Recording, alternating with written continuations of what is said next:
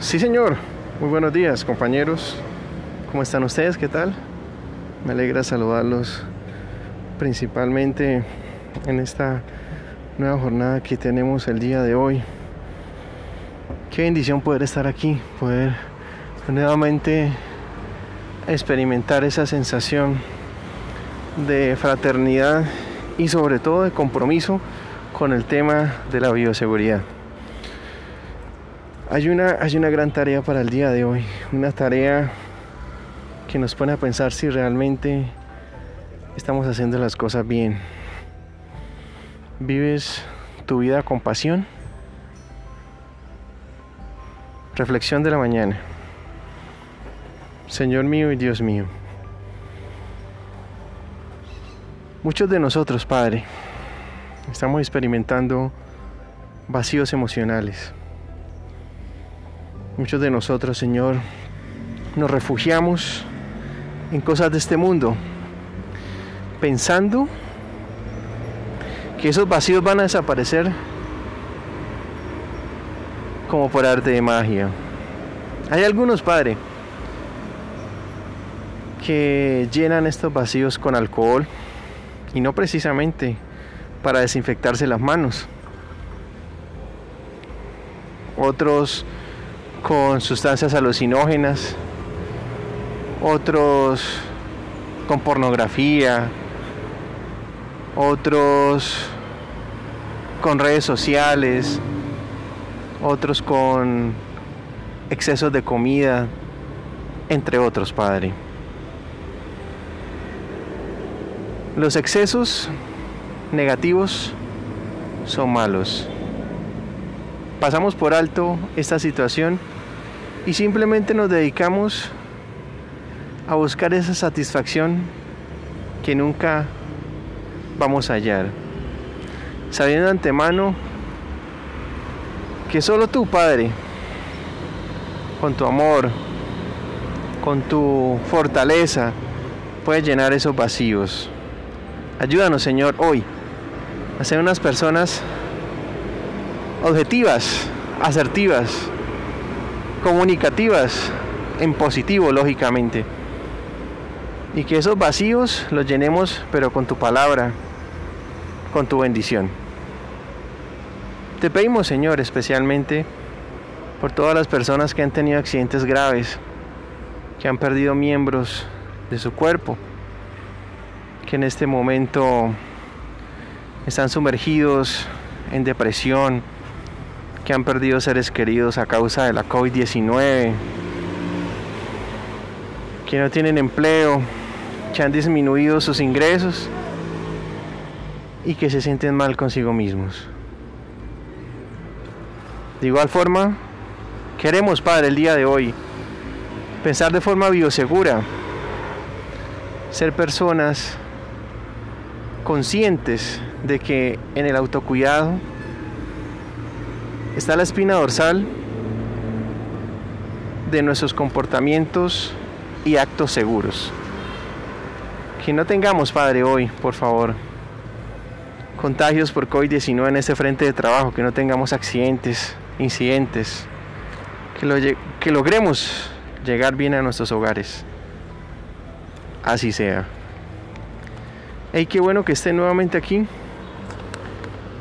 Qué bueno también que nos estemos cuidando, que estemos respetando las distancias, utilizando la protección nasobucal y que la bioseguridad la estemos tomando como un estilo de vida. Hoy les traigo una, una conferencia interesante, compañeros, a raíz de y muchas preguntas que me han hecho frente al tema durante los recorridos e inspecciones de HS. El tema es el siguiente, la estrategia PRAS. P de papá, R de ratón, A de árbol, S de sarmiento, S de sarmiento, PRAS. La estrategia PRAS factor de aceleración en la detección de contagios por coronavirus. Yo sé que muchos nos hemos hecho esta pregunta. Taratatán, tatán. ¿Qué tan cerca estamos de un nuevo confinamiento en el país? Como, como diría Cody Ernesto. Hmm, mano, más de uno anda cabezón por esa joda. En estos días hemos recibido noticias que llegan a través, ahí paso el motociclista, de medios de comunicación, noticias, emisoras, redes sociales, etcétera donde nos informan de nuevos confinamientos en países de la comunidad europea. Francia ya está pensando en un nuevo confinamiento. Debido al reporte exponencial de los contagios generados por la COVID-19. En ese orden de ideas, para las autoridades colombianas, este tipo de medidas preventivas tomados en otros países del mundo no se descarta incluir en el mediano o largo plazo. Todo depende del comportamiento ciudadano que se vea reflejado en las cifras y estadísticas que epidemiológicamente hablando se generan al respecto. Pero es viable otro confinamiento a nivel nacional como estrategia para frenar el avance de la segunda ola de la pandemia? Ya con los ojos usted me dijo mucho, compañero. Lo primero es tener muy presente y después de haber vivido más de ocho meses de experiencia en este tema, que en alguno de sus pronunciamientos oficiales la Organización Mundial de la Salud, OMS, indicó que las cuarentenas obligatorias deben ser el último recurso de las naciones en su carrera por vencer a la COVID-19. Sin embargo, sin embargo, oigan bien, muchos líderes y mandatarios a nivel global han asegurado que ante un aumento exponencial, es decir, una aceleración de la curva de contagios, una aceleración exponencial, un aumento en el número de contagios que se traduce en los casos confirmados como positivos a raíz de las diferentes pruebas, llámese de sangre, antígeno, PCR, cuyos resultados son emitidos por las entidades de salud autorizadas para tal fin, es una opción que se puede tomar. Es decir, teniendo en cuenta si esta curva se acelera, si la curva de contagios se acelera de forma exponencial, muchos líderes y mandatarios que tienen en sus planes de pronto tomar este tipo de medidas restrictivas, las pueden hacer realidad. Por el momento la Organización Mundial de, la Salud, como les decía, indica que debe ser el último recurso. Señor, ¿me hace una pregunta? Sí, OMS es Organización Mundial de la Salud, sí señor. Muchas gracias. Ok, entonces retomemos. En ese orden de ideas, y creo, es la duda que nos asalta a más de uno actualmente, es saber en qué etapa de la pandemia nos encontramos. Muchos medios de comunicación, redes sociales, y ya lo habíamos tratado aquí en otra, en otra charla, hablan de picos de la pandemia, hablan de segunda ola, hablan de rebrotes, y todo el mundo creo que anda, anda como gringo humano. Pues en este aspecto, depende es decir, si en qué, en qué etapa nos encontremos, que se tomen decisiones radicales de tipo restrictivo a nivel gubernamental. Frente al tema, frente al tema que hemos visto, compañeros, expertos en la materia, expertos en epidemiología, aseguran que en cada país se ha presentado un sinfín de variables diferentes y por tal motivo, el pico de la pandemia no se ha dado de forma homogénea. Es decir, en algunos ya se presentó, en otros hasta ahora se va a presentar. Y hay lugares del mundo donde todavía no ha alcanzado. Sí, señor de la tractomula, Dios lo bendiga. Entonces son tres escenarios, ¿sí? Que ya en algunos lugares ya se haya alcanzado el pico. En otros, donde todavía está en el proceso. Y otros donde no se ha presentado. ¿Sí? ¿Estamos de acuerdo? Ok, perfecto. Entonces, ¿qué sucede? Eh, lógicamente, hay que tener presente que donde, donde ya se ha presentado el pico de la pandemia, es decir, hay lugares donde se ha notado una aceleración en la curva de descenso, ¿sí? o sea, ya se llegó al, máximo, entonces a partir de ese pico máximo, un número máximo, entonces vemos cómo empiezan a descender. Entonces eso se llama aceleración en la curva de descenso. ¿Sí? Perfecto. Y en otros se ha generado una aceleración en la curva de ascenso. Es decir, los casos han aumentado. Esta última está directamente relacionada con los comportamientos subestándar en el tema de bioseguridad, que también se pueden llamar indisciplina social. Entonces miremos cómo hay varios factores que generan esa aceleración en el número de casos. Puede ser uno, la apertura económica, sí vimos cómo se empezaron a abrir sectores y también los casos empezaron a, presentar, perfecto.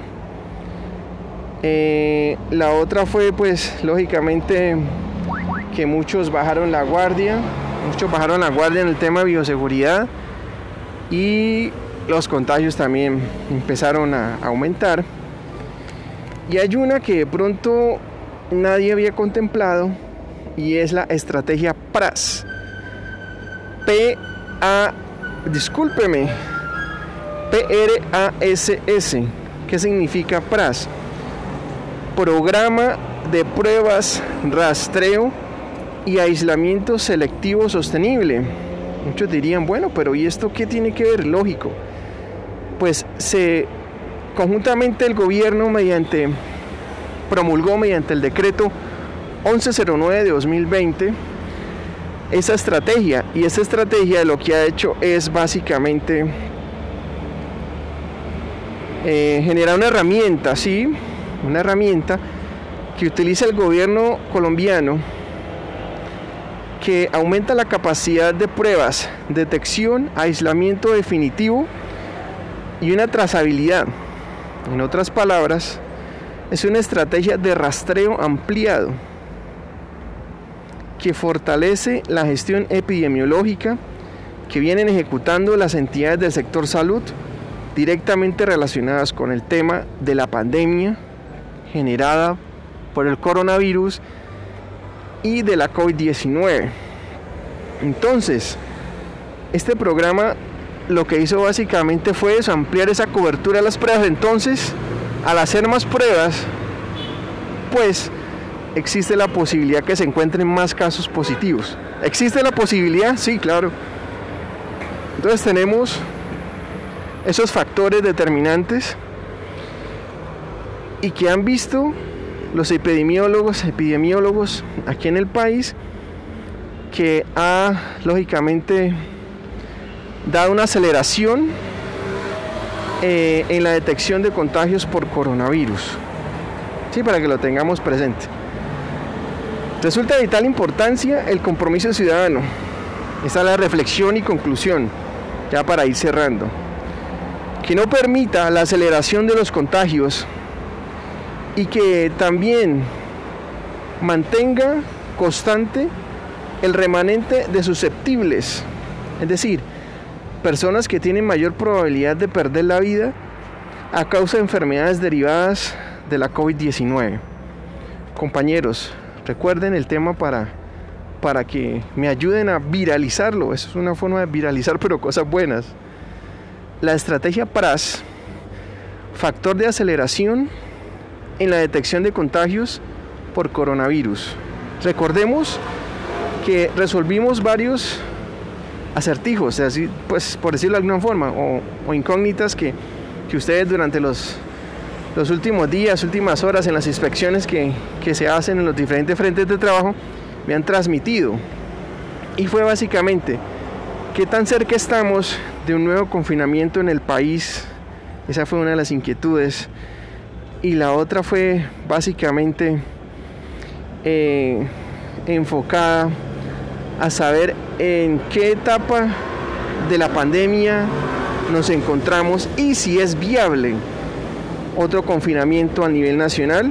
Nos dimos cuenta cómo hay factores endógenos y exógenos que hacen que cada uno de ustedes o se alarme, se relaje o le dé igual. ¿sí? Lo más importante es que sepamos que todavía le podemos ganar la carrera a la COVID-19. Y que con esa estrategia PRAS que está aplicando el gobierno, se está logrando un rastreo ampliado y con él el fortalecimiento de la gestión epidemiológica que vienen ejecutando entidades del sector salud aquí en el país. Compañeros, muchas gracias. Dios les bendiga. Quedamos en contacto con cada uno de ustedes, con sus familias y lo más importante, ayudemos a prevenir la COVID-19. Excelente día para todos. Chao, chao.